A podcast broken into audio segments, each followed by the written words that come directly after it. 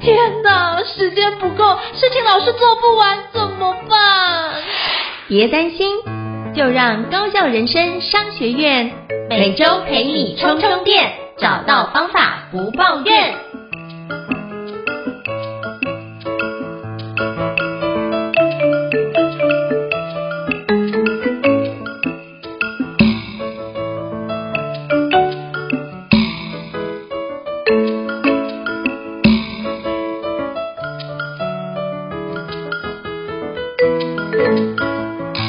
Hello，伊慈老师，请问一下，我们今天要聊什么样的主题呢？今天呢，我们来跟大家聊一个比较有趣的议题，就是无论是我们可能是在养成习惯，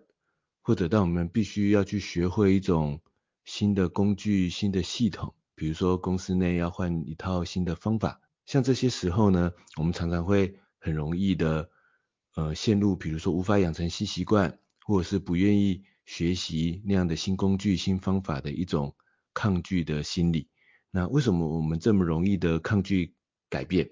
然后这时候或者有没有什么样有效的方法帮我们去调和这样的抗拒心态呢？今天想跟这个应成老师来聊聊看这样子的这个话题。我自己先抛砖引玉一下，其实我自己在这么多年来，比如说养成新习惯的过程中，我觉得还蛮常体会到这种抗拒心理的。就是，嗯、可能一开始想知道自己应该要去做一些，比如说习惯上面的这个改变，但是，一旦我列出了那个习惯改变的计划之后，很容易反而看到那个计划，计划在那边，可是等到真的要做的时候，要不就是会给自己很多的理由，然后要不就是会这个在做的过程当中会觉得很痛苦，然后仔细回想自己。的那时候的心情跟想法，我觉得很多时候确实就是一种根植于内心中的抗拒的心态，就是，嗯，比如说有时候会有这样的想法，虽然很多的文章、很多的书都可能觉得那样的方法是很好的，比如说，诶，人就是应该要持续的有这样子的运动的习惯，可是呢，心里就会生出很多想法，比如说，嗯，人生在世不过几十年，好吃懒做一点有什么不好呢？然后就是，哎，我难道不能偶尔享受一下吗？然后或者是说，嗯，难道我不能够就只是从比如说饮食单纯的调整来改变就好吗？就心里会常常给自己很多这样的理由。一开始会觉得说，嗯，其实我想的也蛮有道理的啊，这样讲也说得通啊。可是当后来自己有更多的经验、更多的学习之后，就会觉得自己这些给自己找的理由、想法，其实它背后隐藏的是一种。抗拒去做一个自己原本不是这样做的这种习惯、这种方法的时候的一种抗拒的心情、抗拒的心态。那因为这样的抗拒心态，给自己找很多让自己觉得说得通，然后感觉理所当然的这个理由。那为什么会这样子呢？在分享可能有什么解决方法之前，我觉得我想先聊聊看。那时候后来我自己去研究、去分析我自己的心情。我觉得第一个，因为当我必须去做一个新习惯，或必须做一个新工具的时候，很容易有一种心情是，那是不是我之前做的是错的啊？当然有可能我之前是错，做的是错的。比如说，假设我之前一直吃宵夜，那我可能我做的我的做法是错的。好，那那但是有时候，比如说工作上我要去用一个新工具，要去用一个新方法，那如果我要去用，我要去做这个改变，我必须要建立这个新习惯，我必须要去用这个新的东西的时候，嗯、那是不是代表我之前的那个？用法，或者是我之前的习惯是错的呢？这时候就必须要承认自己是错的。那我觉得要承认自己是错的，或者是之前做的不够是不好的，或者是是相对没有效的这一点，可能会很困难。然后所以在这样的情况底下，第一时间我觉得那个抗拒心态往往会非常的这个强烈。所以啊，像很多时候有有很多企业会找我说，哎，伊瑟，你可不可以来帮我们公司看看，比如说导入 Notion，或者是说，哎，导入 Trello。或者是导入什么，有没有什么最新最厉害的这工具？然后他说他很想导入他们公司，然后换掉他们公司原本的系统。然后我常常就说，可是我觉得更好的方法就是，可是在这样的过程当中，很容，如果我们是直接转换，这时候会引发很大的、很强烈的反弹，因为那难道我们之前用的那些方法、那些方式是有问题、是错的吗？那如果是直接做这样剧烈的改变，很容易就是我觉得那个抗拒心理会非常的强烈，因为我们自己都很容易遭遇这样子的状况，因为这时候可能我必须承认自己是这个错的，是有问题的。我觉得这是那时候我自己自己也常常发生的一种很真实的心情。然后第二种就是觉得很麻烦，我觉得这时候也很容易产生一种抗拒的心理，因为这原本不是我的做法，那我原本也这样有一种工作流程。或者是我原本有一种生活习惯，也让我活到现在了，就是 简单来说就是这样。然后呢，这时候如果我要必须要去做一个，比如说之前没有这样做的新习惯，比如说开始运动，那你就想说，哎，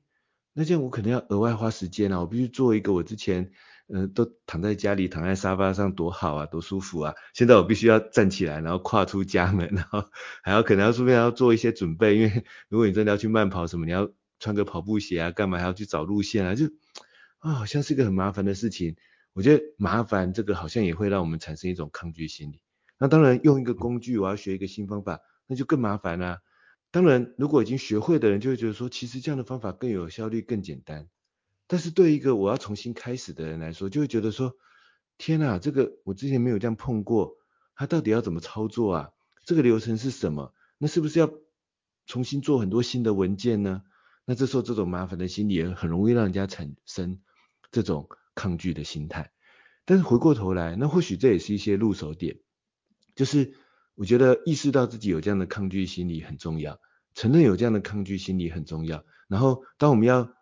跟别人推广一个方法、一个工具，或者是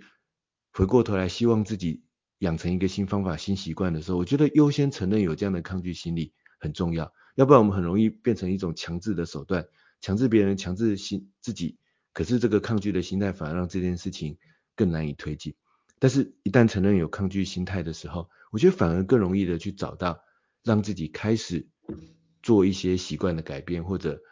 开始去推动一些，或者是学习一些自己原本可能不愿意去学习的工具跟方法，说不定会是一个更好的开始。我先分享到这边，你想问问看胤丞老师会不会也有出现过这样的抗拒心理、抗拒心态，会在什么样的情况底下出现呢？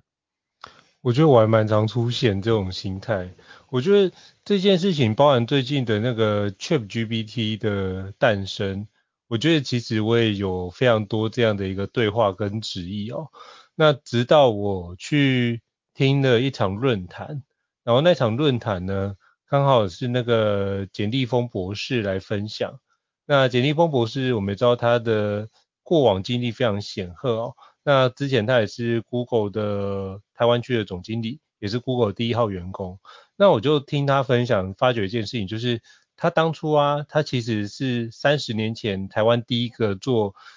翻译的，就是电脑直接能够帮你做翻译的这样的一个工具。如果做这样的一个即时翻译的的系统哦，他就说，那他现在一看到 ChatGPT 这样，是不是就直接颠覆他过去三十年所学呢？好像也不全然，那会不会觉得他过去三十年都是白忙一场了？可是如果没有过去三十年的一个奠基努力，其实现在也不会有 ChatGPT 呃 ChatGPT 的出现。所以我觉得这是一个累计的方式。所以我在看待这样的一个颠覆过去的历程，我觉得应该是重新思考一件事情：它是全然的去颠覆我的工作形态，还是它是把我目前哪个地方做得不顺的环节可以加速，我觉得这是完全不一样的思考，所以你不应该聚焦在这件事情就是改变，就是把全部东西都改变，而是我们应该冷静一下，就是那这个工具它都如何去帮助我们，以及它可以改变哪些事情，我们先做一个通盘的了解哦。当我们做一个通盘了解之后，你比较理性客观的去。多收集一些资料去看，你就不会陷入一个恐慌。因为包含之前我看的一些资料，觉得很有趣哦。因为大脑是一个非常有趣运作的一个组织，那或者是器官。那其实包含在我们所谓的前额叶皮质哦，就是 prefrontal 的 cortex。那这地方如果它非常活络的话，其实它就很多时候会对于我们的那个相关的一个。脑能量密集的地方，他就觉得，哎、很多时候不经思考。可是，如果是我们这个 optical frontal cortex，就是你的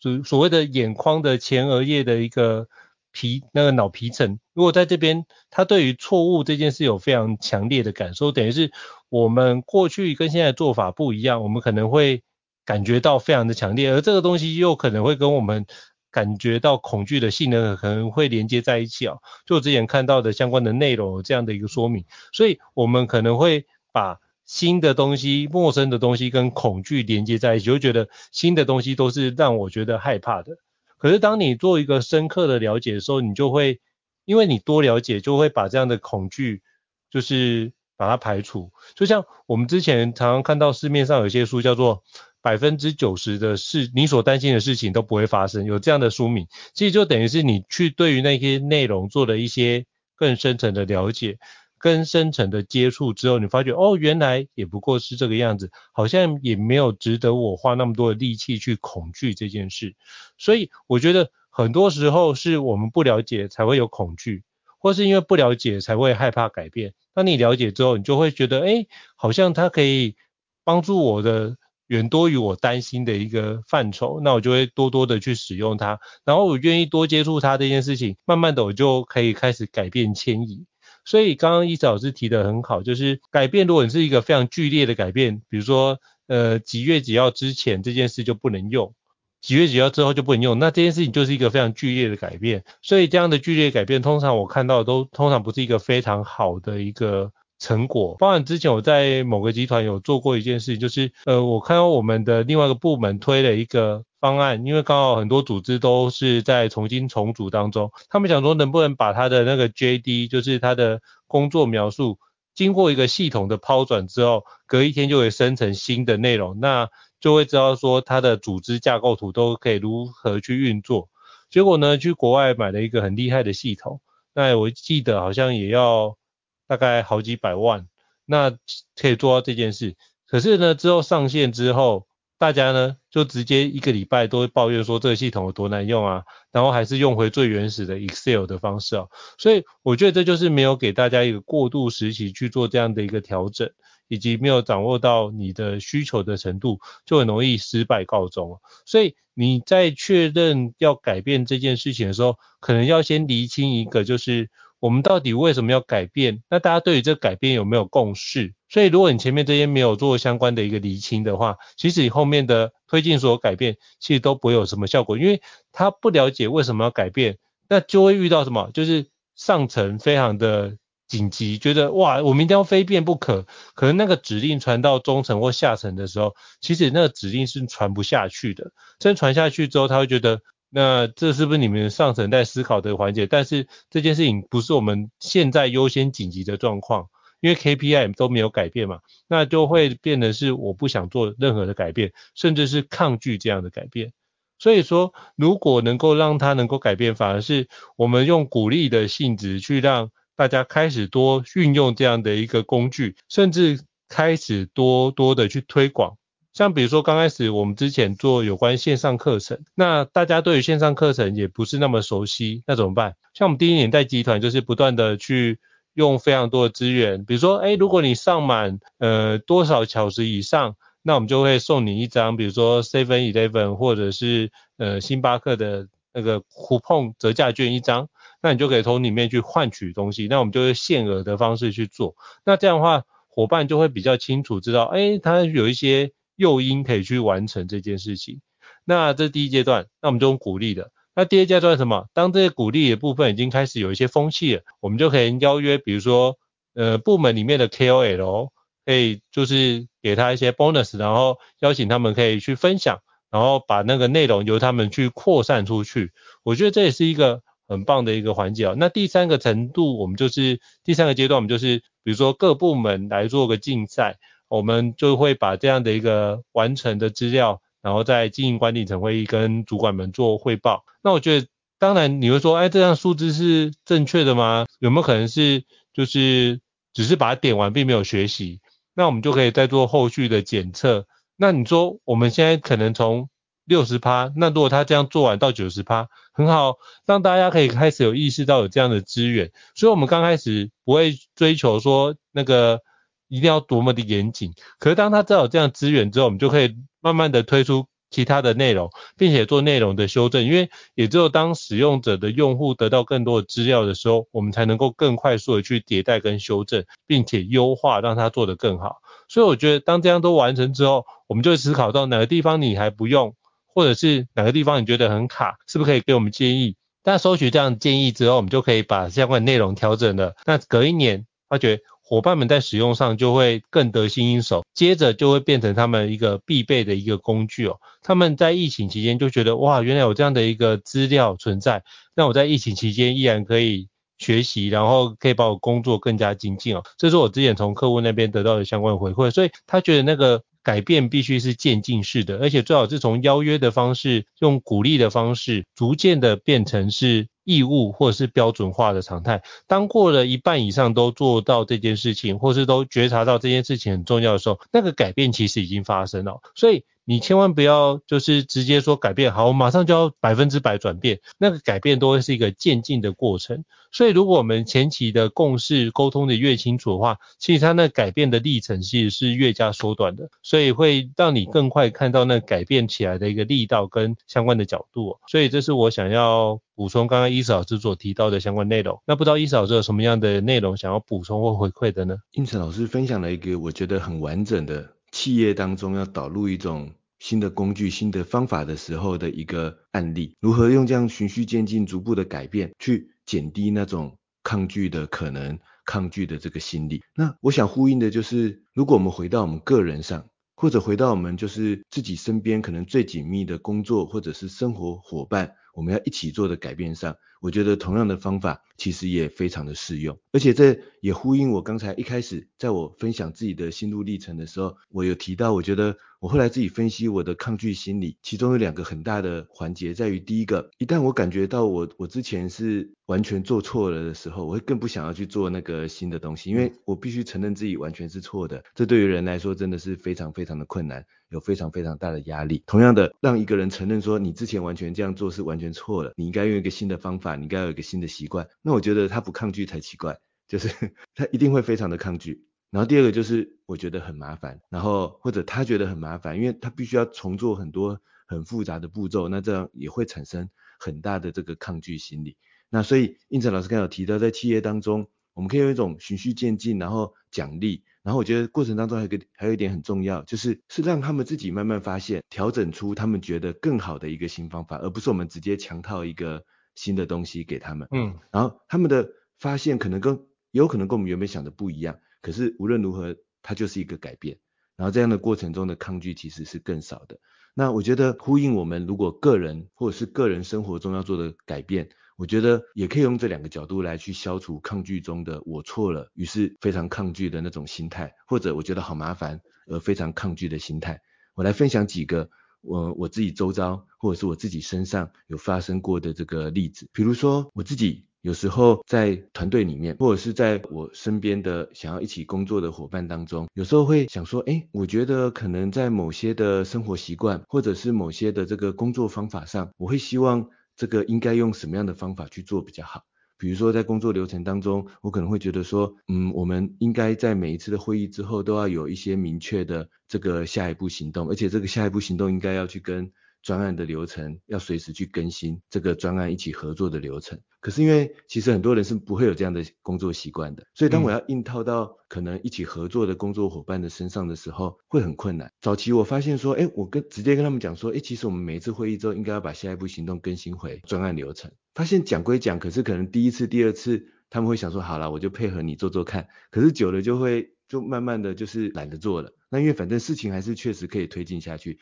只是中间就会很容易发生一些错误啊，然后要统整起来很麻烦。嗯，那我觉得后来我就意识到，在这个过程中，如果我只是直接要求对方应该要这样做比较好的时候，那这时候就是等于要对方承认他错了嘛，就他之前那个做法是错了，他必须完全套用一个我提供的这个新方法，那这时候对方当然会有很强烈的抗拒心态啊，所以后来我就想说，哎。那应该要怎么办比较好呢？于是后来我就我就尝试说，诶，那我们每次会议结束之后啊，我们要怎么去确认大家接下来我们两三个，比如说两三个小团队，我们要分配的下一步行动是什么呢？如果我们以前大家都各自做笔记，那我们这样会后到底要怎么去掌控每个人最后的下一步行动的进度比较好呢？然后那时候我记得有一次的经验，就有人提出来说，哎，那不如这样好了，我们就是大家这个会议之后，我们就发一个我们三人的会议群组，然后呢，大家把各自自己决定要做的下一步行动发在那个会议群组上，然后我们约定下一次会议时候，我们要来确认一下大家这次会议中的这个下一步行动有没有继续往下推进。然后做了一次之后，然后第二次的时候呢，他们就发现说，哎，这样好像追踪起来比较方便呢。然后他们就说，那我们就在这个邮件群组中继续讨论，我们这个专案接下来的下一步行动是什么。然后像之前一样，就大家各自发自己要做的下一步行动，然后下一次继续追踪。然后后来我就发现说，虽然最后这件事情它没有导向我一开始觉得最理想的，比如说。在一个 Google 文件上，在一个 Notion 的文件上，大家有一个共通的行动流程，然后大家在上面追踪每个人的下一步行动的动作。但后来我发现，诶，这个邮件群组的方式也不失为一个大家有一个共同的协作的，然后会看到彼此的进度的一个方法。可能不是我最理想的方法，但是。变成一个大家可以接受的方法，而且这不是我想出来，是大家一起讨论的时候想出来的。我只是丢出一个问题，就是说，诶，可是我我我们应该要能够更快速的确认彼此的行动，然后确保行动有一个统一可以看到的地方，那应该要怎么样？所以我觉得这个呢，在我们要导入一个新的习惯、新的方法，或者是要要求别人做一个新的习惯、新的方法、新的工具的时候，我觉得这是一个蛮好的这个出发点，就是。不是直接去套用一个什么东西，然后要对方或要自己承认我错了，而是我们从我们自己已经在做的基础上，比如说我们本来就会寄邮件寄来寄去嘛，现在我们就在这里面做一个小小的改变。以前我们是寄得很分散，现在我们用比如说 Gmail 这样的绘画群组，我们就在一个绘画群组里面一直不断的回复，然后在里这里面有一个同整的这样的一个代办清单工作流程，不是百分一百分，不过我觉得这样也不错了，七十分。八十分可以了，那我觉得这样子呢，或许可以减缓那一个抗拒心理，然后说不定久了之后，有一天他们会发现说，哎，既然我们都这样子合作久了，哎，确实有一个共通的这个行动清单比较方便，那这时候我再介绍说，哎，其实 Google 文件同整好像比邮件会话群组更快，那大家习惯了那个上个阶段的工作流程，说不定就更容易接受下个阶段的这个改变。我自己在很多的这个我自己的习惯跟工作方法的养成里面，后来我也常常贯彻这样的一个思维。这个思维的关键就是先从我们自己已经在做的方法出发，嗯，不是说我要替换掉我原本在做的方法、原本在做的习惯，而是我盘点我原本在做的方法跟习惯，我可以在第一时间我先保留百分之八十，我觉得我还不想换，然后我还觉得其实我还没有感受到它有什么不好。的那些地方，甚至我觉得它还不错的地方，我就把它保留下来。我就只挑我原本做的流程里面，我觉得最有问题的那百分之二十的点去做改变就好了。比如说，我不一定要直接换到协作文件啊，我就是只是把我们的沟通流程里面那一个一开始没有一个统整聚焦的这个小小的点去做改变。然后或者是，哎，我原本有很多可能很想要替换的习惯，但我不是直接换成一个完整的新习惯，因为这样子换来换去。反而很容易陷入说，哎，我一下子用这个运动 app，一下用那个运动 app，一下想用这个方法减肥，一下想用那个方法减肥，一下想用这个方法运动，一下想用那个方法运动，但后来发现好像什么习惯都没有养成，这只是不断在很多新工具一直换来换去，但是一直都有抗拒心理。那这时候还不如说，我就从我原本的流程盘点一下，然后盘点盘点，我想说，嗯，晚上追剧，我很想保留。这个因为这样不放松一点，对这个对自己不好，说不过去。然后呢，偶尔想吃点宵夜，好像也很难舍弃。然后那个要我早上起床运动，我觉得啊好困难哦，早上起不来。好，没关系，这些都不要改变，我们就改变一个小小的点就好。就比如说，诶，可是我以前中午的时候啊，很喜欢只是买东西到办公室就吃吃吃，想说赶快继续工作。那我现在就中午上班，中午午休的时候，我就强迫自己到比较远的地方去吃个午餐，但是这样可以顺便散步个二十分钟、三十分钟，我就做这一点小小的改变就好。其实我当年开始养成运动习惯，还真的是从这个小小的改变开始。那时候那时候就是一直坐着，然后都 喜欢好吃懒做的那个习惯，那时候没办法完全的改变。可是我那时候先做的第一步改变，就是我每天中午休息的时候去外面走将近一个小时，才回到办公室，就做这个小小的改变。然后但是后来因为这样子做了，我才慢慢发现说，嗯，好像运动真的有点效果。然后，但是还不想承认自己错了，就 想说，好，但是我先散步也不错啊。那那我那我接下来晚上来做一些健身操啊。诶，那我接下来早上去这个偶尔跑个步或者散个步好了，就是慢慢来，慢慢来。但是不是完整的，就是说自己原本的工作流程真的是全错。但是就从一点一点的关最关键的小问题开始改变，那或许这样的心态，这样的出发点就可以让我们减缓那种要一下子承认自己完全做错了的那种抗拒的这个心理。嗯，然后呢，刚才讲到的第二种抗拒心理也有点像，就是很怕麻烦，因为一旦你要完全换到一个新工具、一个新的方法上，那一定会觉得很麻烦嘛。那这边刚才应成老师已经有循序渐进很棒的例子，我只是从那个例子想到一个。我最近在这个跟小孩一起练习画画的过程中的一个小经验，就是我小孩啊，这个他其实还蛮喜欢画画的。那我自己如果上过我的课的朋友，有些朋友可能看过我有秀出我记录了三四年我小孩画画不断成长改变的这个流程。那不过啊，他之前画画有个问题，就是 有点懒惰，画得有点简单。那后来呢，他学校给他的一个功课就是要画那个读书心得，然后把读书心得画成一张图。嗯、他总是只喜欢画一个东西在上面，然后就觉得结束了。然后一开始就跟他说，一开始就是想要很直接让他改变，就是说不对啊，你应该多画一点东西，要有背景啊，然后最后要涂上很丰满的颜色啊，然后这样子你才能够交出一个很棒的阅读心得的画画作业嘛。那当然他就觉得非常的抗拒。我觉得这里面其实包含着两种心情，嗯、第一个就是我错了。就是因为当我这样直接跟他讲，他就觉得说，哎，那他之前原本其实是画得很开心的，我觉得这点很重要。就是他原本自己那样画，他其实是觉得很开心的。他其实也没有真的只是想要交差了事，他就只是觉得说，哎，我就画那个重点，这样有什么不好？比如说我看了《P.P. 侦探》，我就画一个 P.P. 侦探在中间啊，那其他都不重要啊，我我就画最重要那个就好啦。他其实想的也没错，但是一旦我那样跟他讲，他就其实是告诉他说你错了。要你从头改变，那他就不想。然后第二个当然他就很麻烦。后来我就比较有耐心的循序渐进，我就说，哎，那你要不要画一下布朗在旁边啊？如果有看 PP 侦探的朋友应该都知道，PP 侦探的伙伴叫做布朗，他就说，那你要不要多画一只布朗在旁边？然后那再下再下一次，我就想说，哎，那你要不要画他的那个办公室啊？他的侦探室，或者是你要不要画上他的一个街道啊，或者案件的那个？背后的其，比如说第三个关键的人，然后我就说，然后再下一次我就说，那你要不要画上个天空或者是什么？然后我就说，哎，那难道你不想涂涂颜色吗？你不觉得那个屁屁侦探或者是他看的某个绘本的颜色很漂亮吗？你不想要涂涂颜色吗？就循序渐进，然后说，哎，一次一次的试试看增加一点。但是我觉得有一个很关键，就是除了说我们用简单的步骤让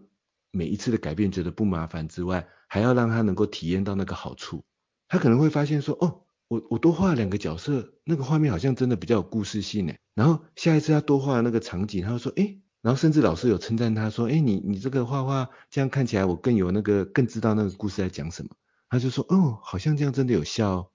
然后下次他多涂一点颜色，他自己也觉得，诶，好像变漂亮。那所以他现在就是他每个礼拜还是要做那个阅读心得的作业。我们就会带他去图书馆，让他选一本自己喜欢的书，然后那个画一个自己喜欢的图，然后就发现他自己，然后这时候我就在旁边就尽量不讲话，让他自己发挥，不要在旁边一直跟他说这边应该怎么样，那边应该怎么样，这样会觉得很烦，然后就在旁边默默的看，嗯、但发现他虽然画得不快，但是他慢慢慢慢的，然后画完之后，诶，我就发现他没有着色，但我当下就不讲话，然后就他回到家里之后，哦，原来因为他的彩色笔放在家里。回到家里之后，他自己拿出来，然后把它涂上颜色。然后我就说，哎，他反而自己养成了那样的一个习惯。所以我觉得，就呼应老师应成老师刚才提到的那一个循序渐进的概念，我觉得用在我们自己的身上，甚至自己身边的人身上，去减低那样的抗拒心理，我觉得还是很有帮助的。不过这边又让我延伸想到，或许有些时候我们的抗拒心态是我们很害怕失败，就是如果我们这样做失败了怎么办？那我还不如躲回我的舒适圈，用我原本的做法，会不会比较好呢？胤丞老师不知道会不会有这样的经验，然后或者有没有想到什么可能的解决方式呢？嗯，我觉得如果我们害怕失败这件事情是很有可能的，就像我们那时候我们在做 podcast 之前，我们也会担心说，那我们做出来的东西有没有人讲嘛？但我们后来也就。没有想太多就做了嘛。那我觉得我们做了很大的一个因素在于，我觉得有一个比较重要的原则，是我们那时候我们在讨论的时候，我觉得我们有意识到，就是叫做不伤根不伤身。就是我们做的这件事，如果做砸的，会不会影响到我们的生活？好像也不会啊，就没有差，就只是代表我们两个不适合做这件事情而已。我觉得这也是一种学习，我们不是把它看作是一个失败，我们把它看作是一个新的学习。OK，那。你就让我想到之前 Dyson 要做电动车的时候，他们也投入了十几亿美金去做，然后他们最后宣告他们不去做电动车，然后把这个能量转去其他的内容。可是他们因为做电动车研发一些新的内容，也有啊，可是他们就把用到其他的一个家用的家电上面、产品上面去。那我觉得这也是一种学习。所以你问我说，我们两个做这件事情，先不管听的人多少好了，或是这个环节，可是我我们两个在讨论就发觉，做 Podcast 对我们两个人来说。其实收获是很大的，比如说像我们两个以前面对镜头或面对麦克风，其实是不是那么有自信想要去分享，可能都会聚焦在投影片里面。但是现在像我们做 Podcast 的环节，反而我们对于那种即时的对话，想到的内容都可以做即时补充。那伊嫂老师也提到，就之前他去上课也觉得，诶，他在回应学员的环节，他会觉得这件事情非常及时，而且非常到位。学员也问他说：“哎，你之前怎么练的？怎么感觉你的口条啊，感觉你讲话的方式比以前更加的流利跟顺畅，也更有温度？那到底是怎么做？那我们后来讨论出来，这都是做 Podcast 得到的一个附加价值啊。所以我觉得很重要一点就是。”不伤根不伤身，如果没有伤到我们的根本，那做任何事情都是可以去强化。所以我觉得很多时候我们害怕失败，是因为害怕了这个失败会造成我们过去得到的成就会受到损伤。那如果这件事情确认也不会有什么损伤，那也基本上没有坏处的话，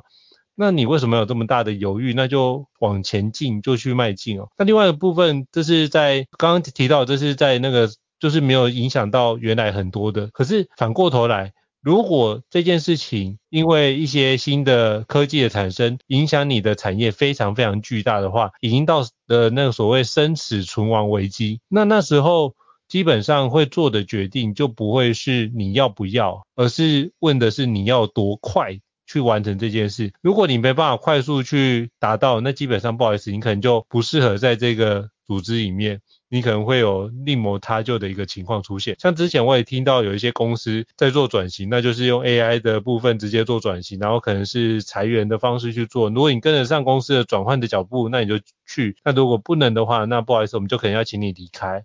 那就是一个比较粗暴、比较硬着陆的方式去做。那我不不能说哪个部分比较好，哪个部分比较不好，因为如果用结果论来看的话。其实两边都有很多很好的成果，也两边都有失败的成果，所以应该回过头来一件事情是，如果我们不希望别人强迫我们去走到那一步，那我们是不是可以自己调整我们自己，先提早做到那一步的改变？因为只有你的内在的思维改变，才会让自己会有不一样的视野去看待这件事哦。就像呃，我之前有提到，电动车换成电动车有不一样的思维，所以我觉得如果你能够经常的在生活中去做一些。新的尝试，新的调整，像我都经常会问我自己一句话，就是如果一个新产品出现之后，我就问自己，如果我换了那个新产品，我的生活会变得多么的不一样？那我就会开始想象，那就开始找那些资料，去看看，哎，有没有真的变得不一样？那就去看看，哎，这个不一样是不是我所期待的？如果是我所期待的，那我会不会想要往那个地方去尝试看看呢？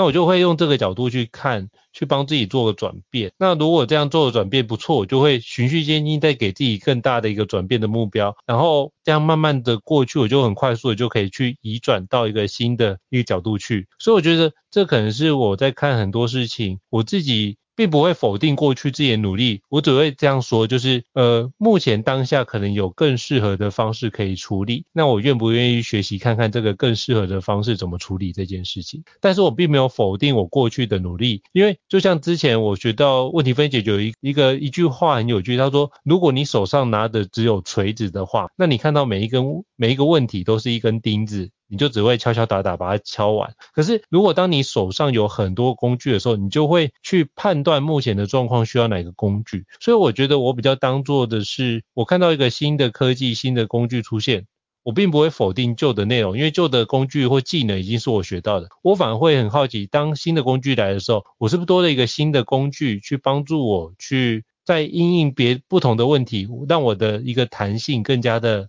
宽广，让我自己有更多的可能性，或者是解放我某程度的一个生产力，那我更多可以创造跟研发，把我不擅长的内容是不是可以用相关的工具去帮我优化？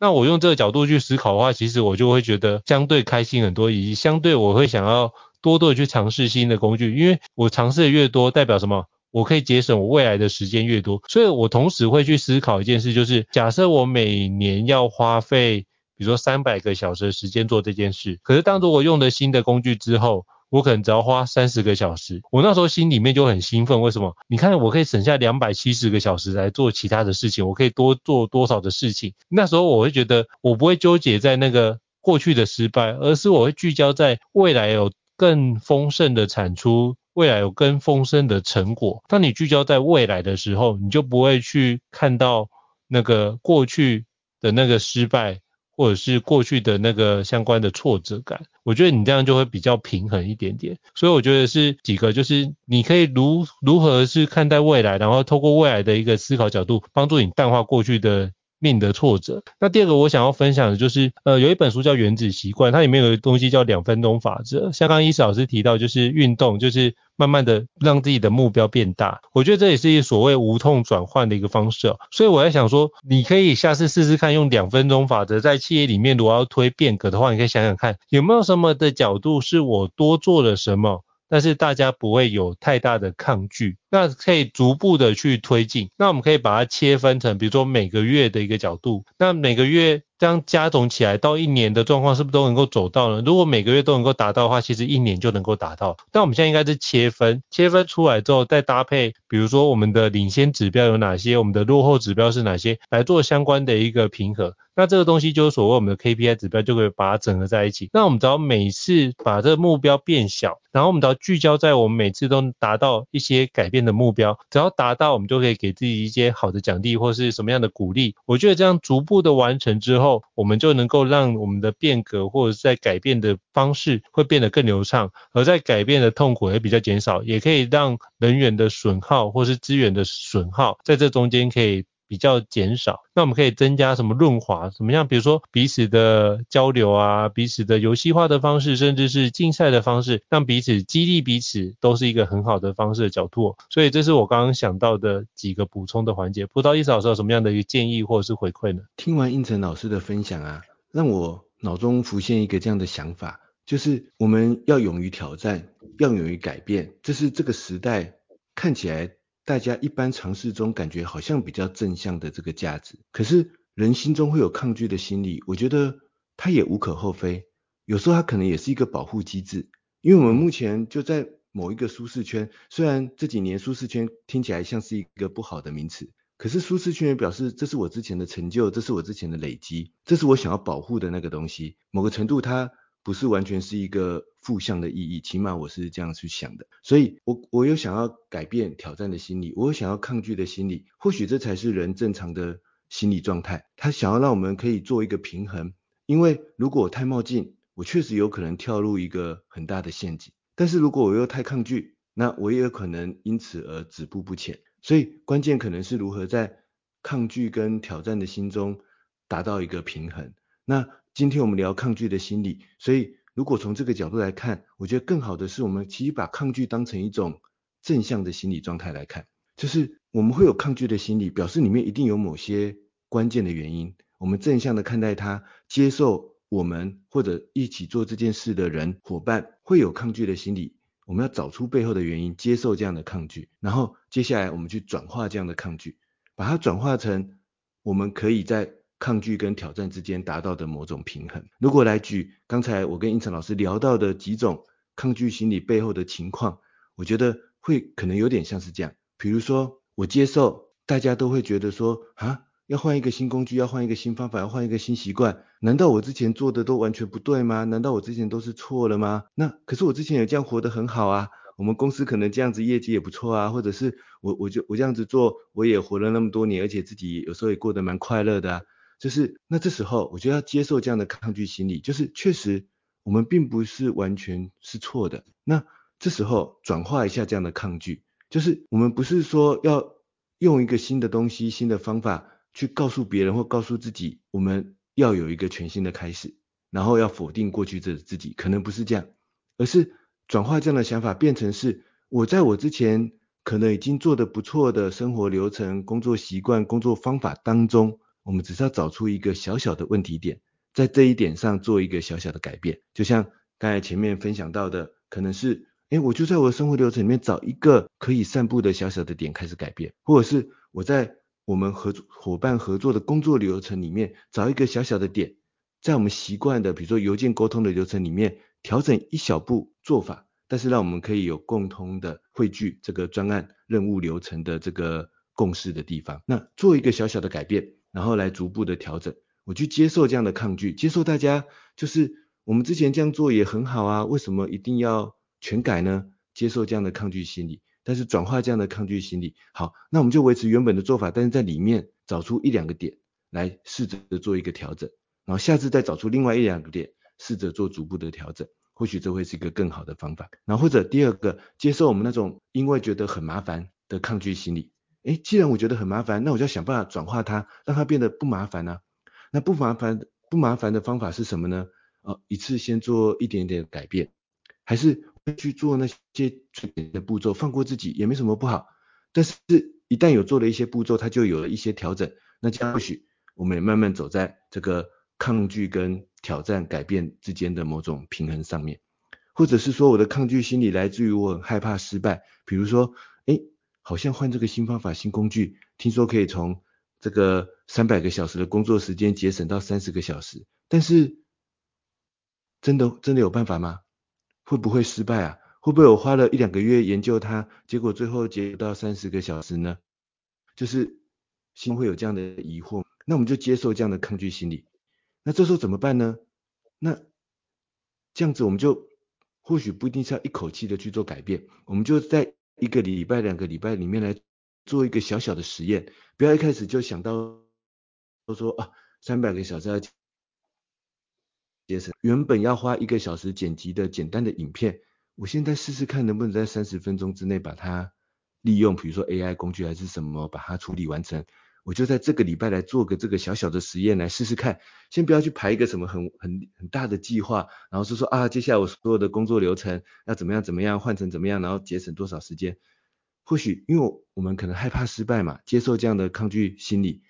那害怕失败怎么办？我就做一个胤丞老师刚才说的不伤根不伤身的小小的实验啊，就是我就拿自己的某一个小任务，下个礼拜要做的某个小影片。或者是下个礼拜要去做的，或者是会经历的某个小习惯，我就在上面来做一个小小的实验，失败了做不到，那就无伤大雅嘛，没有什么影响啊。但是呢，一旦发现做得到了，诶，那或许我就可以开始慢慢再用第二个任务、第三个任务来来做实验，然后开始去改到一个更大的这个工作流程。所以呢，或许这样的做法比一开始不接受抗拒，所以就说。我们就是要承认我错啦，你就是要承认你错啦，或者怎么会怕麻烦呢？这个你会变得更节省时间才对啊，你就从头到尾给我照着这样子做一遍，然后你这样最后会节省时间的。然后或者是说，干嘛怕失败？失败又没没差，然后 这个失败了就是这个一定不会失败，就是不接受那样的抗拒心理，我觉得反而最后会有更大的抗拒，无论对自己还是对他人，事情反而有时候更难以推进，还不如接受它。转化一个想法，就是我承认，我不希望承认我错了，那没关系，那我就从我小小的一个，我就说我百分之八十都对，我就找那百分之二十的点来做改变。那我很怕麻烦，那我就先来做一些简单的步骤。我很怕失败，那没关系，我就先做一个不伤根不伤身的小小的实验。那这是我对今天胤丞老师分享的这一个，嗯、为什么我们让那么容易有抗拒的这个心态？那在养成一个新习惯。要做一个尝试一个新方法的时候，要如何面对这样的抗拒心态？我的三个小小的这个总结，嗯、不知道应成老师有没有什么想要补充的？有，我一点想要补充的，就是刚刚讲到伊泽老师讲到那个我错了，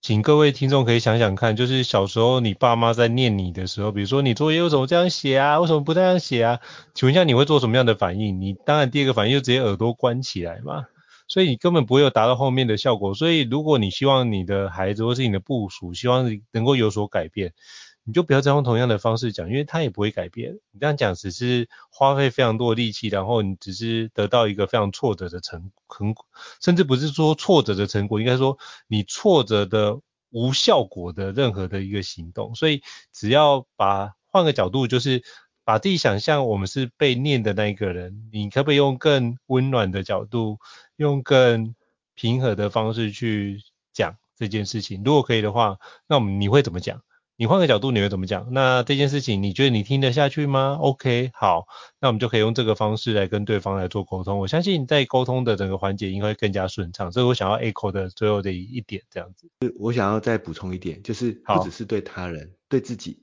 也更应该这样的沟通，去减缓自己的这个抗拒的心理。有时候真的是要善待自己，然后。跟自己好好的沟通，我觉得这一点也是蛮重要的。好，非常感谢医师老师今天的精彩的分享哦。那如果各位听众觉得高效人生商学院不错的话，也欢迎在 Apple Podcast 平台上面给我们五星按赞哦。你的支持对我们来说也是很大的鼓励。那如果还想要聊的或听的相关的主题，也欢迎留言让我们知道，我们会陆续安排时间来跟各位伙伴分享哦。好，再次感谢医师老师，那我们下次见喽，拜拜。大家下次再见，拜拜。高效人生商学院。掌握人生选择权。